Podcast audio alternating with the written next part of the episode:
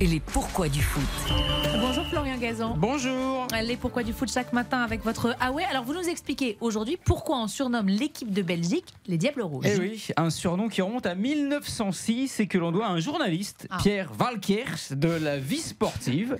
Après la, la jolie victoire des Belges sur la Hollande 5-0, il vante dans un article la puissance de ses compatriotes qui, une semaine plus tôt, on avait déjà collé 5 à la France.